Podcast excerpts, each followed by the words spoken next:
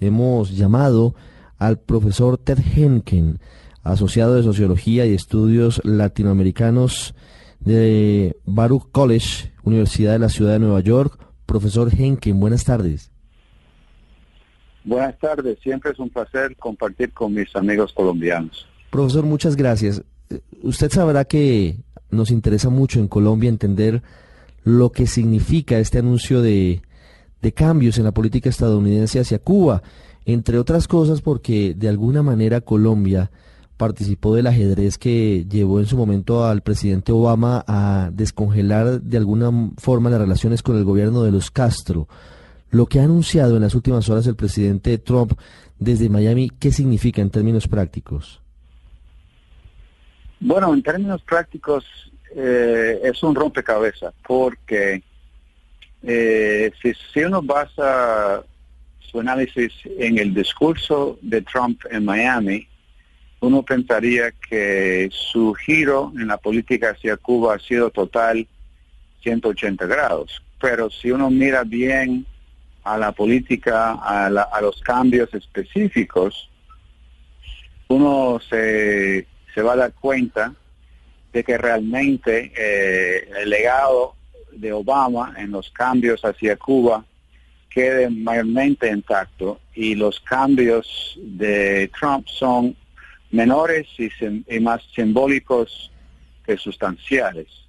Eh, ¿Podría yo eh, describir un poco de esos cambios? Pero básicamente eh, los cambios principales que hizo Obama, incluso la apertura de embajadas, reconocimiento de Cuba, tener relaciones diplomáticas, los viajes libres de cubanos americanos y poder mandar remesas libremente a la cantidad que quiera, quiere uno, los cruceros y también eh, los vuelos eh, comerciales desde Estados Unidos hacia Cuba, todos quedan igual y siguen adelante. El, el cambio que se ha hecho, hay dos más, para ser preciso, un cambio es, eh, de nuevo, restringir, volver al pasado de las políticas de Bush y antes, de restringir eh, la facilidad de un norteamericano eh, viajar a Cuba libremente y, requerir, obligar al norteamericano en el futuro siempre ir con un grupo, no individualmente. Es decir, que hay que ir a través de una agencia licenciada por el gobierno norteamericano que va a vigilar un poco de lo que hace uno dentro del país de Cuba. Profesor, ¿ese podría ser un cambio de fondo? Es decir, la imposibilidad de, de tener eh, más libertades por parte de los estadounidenses para viajar hacia Cuba significa un retroceso grande, según lo que usted considera, entre otras cosas, por, libertades de, movilidad, pero también por eh, asuntos comerciales, porque de una u otra forma, entre más posibilidades hay de turismo de estadounidenses hacia Cuba, pues por supuesto se mueve mucho más la economía. Es cierto, hay un impacto, va, a haber un impacto importante en el turismo en Cuba, que es casi la única parte de la economía cubana que va creciendo. Entonces eso va, a haber un impacto importante y irónicamente diría yo que este impacto se va a sentir no solo en el sector estatal, eh, que es que es eh, el propósito del cambio para hacer para para para, ah, para tratar de dañar o castigar al sector estatal y especialmente al sector controlado por los militares cubanos pero también va, va, a tener un impacto negativo en el sector privado que va creciendo y que supuestamente Trump y Rubio, el senador Rubio y presidente Trump, quieren ayudar y quieren empoderar. Entonces hay una contradicción clave en este cambio porque el cambio en sí, a mi juicio, va a dañar el sector que ellos dicen que quieren ayudar eh, mientras están enfocados en dañar eh, el Estado, van a, va a haber un, un, daño colateral en el pueblo y en los negocios privados que van creciendo. Y eso, a mi juicio, es la parte más equivocada y más dañina ah, de esa nueva política. Es decir, los cuentapropistas, que no son otra cosa que muy incipientes semillas de alguna manera de capitalismo o de un sistema distinto al comunismo que hay en Cuba, podrían verse afectados por estas medidas. Exactamente, porque eh, sin duda se va a reducir eh, la cantidad de visitas de Estados Unidos a Cuba que iba creciendo eh, como nunca durante el año pasado y, antepasado, desde, desde 2014 cuando Obama hizo el, anuncio de una nueva política hacia Cuba, hemos, hemos visto números récord de visitantes a Cuba. La idea de que tiene Trump y Rubio es eh, aplicar la ley eh, en una manera muy estricta de no, de no permitir turismo norteamericano en Cuba. Eh, cuando Obama nunca permitió oficialmente turismo, pero el cambio que hizo dejó al, al individuo norteamericano decidir por sí mismo uh, qué tipo de, de viaje iba a hacer y jurar eh, uh, que iba a ser un, tipo de turismo que iba a tener un contacto profundo con el pueblo y no iba a ser supuestamente turismo tradicional en las playas, ¿no? Entonces, la idea ahora es que el gobierno norteamericano no va a confiar en el individuo, en el viajero individual, sino va, va obligar al viajero a ir a través de una agencia que va a vigilar eh, y asegurar que el viajero está haciendo un viaje que sea mm, enfocado en educación y en contactos con el pueblo y no, digamos, pasándola bien en la playa. Entonces, eh, a mí, para mí es algo bastante irónico que, porque supuestamente los republicanos van a tienen la tradición de defender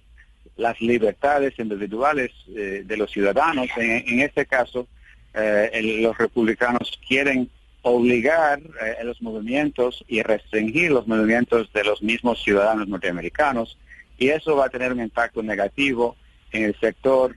incipiente privado en Cuba, que es exactamente el opuesto uh, de la meta declarada de esas medidas.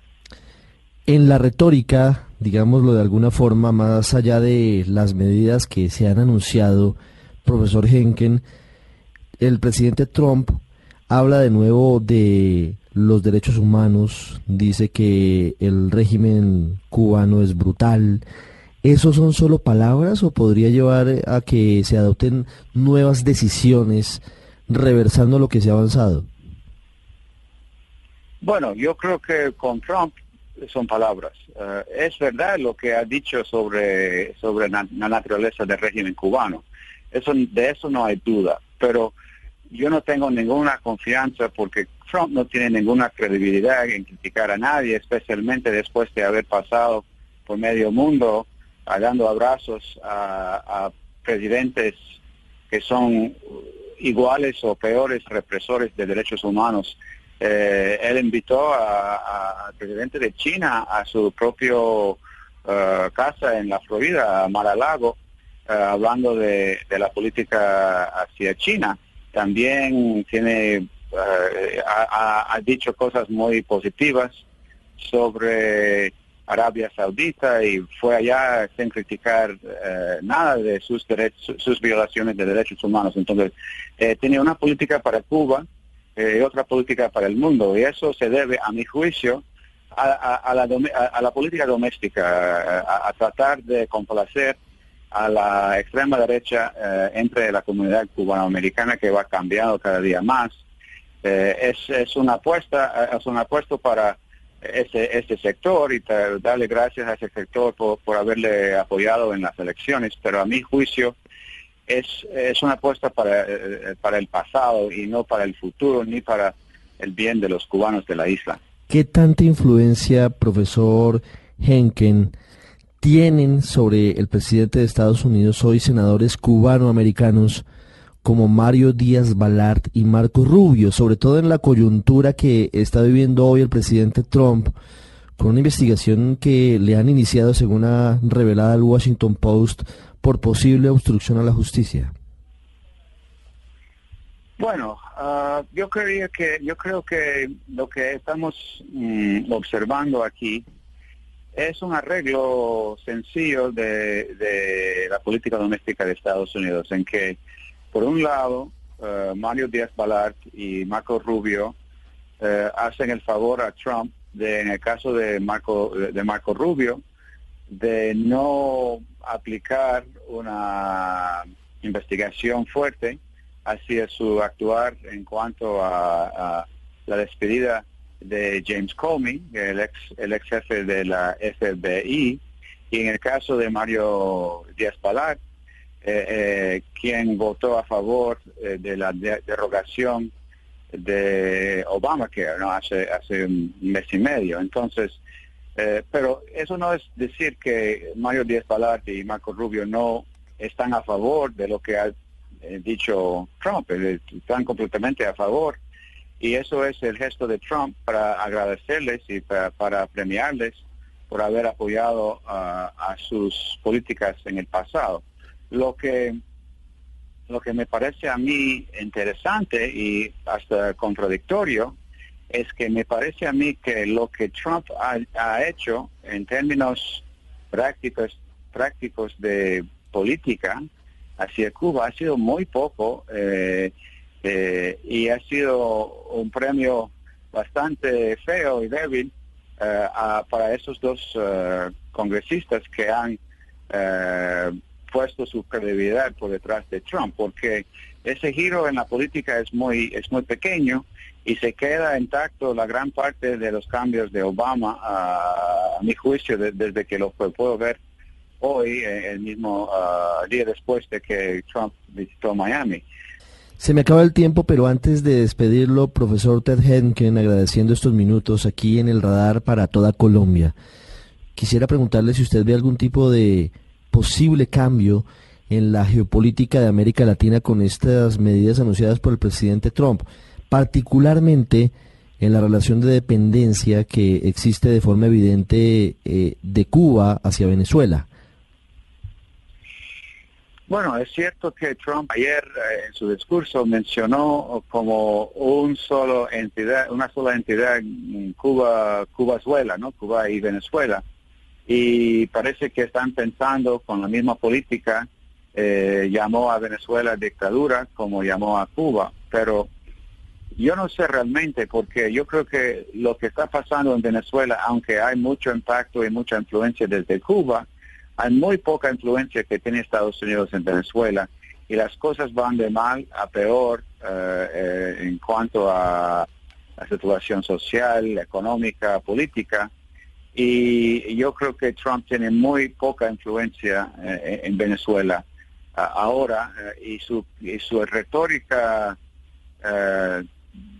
tanto acerca de la situación cubana como venezolana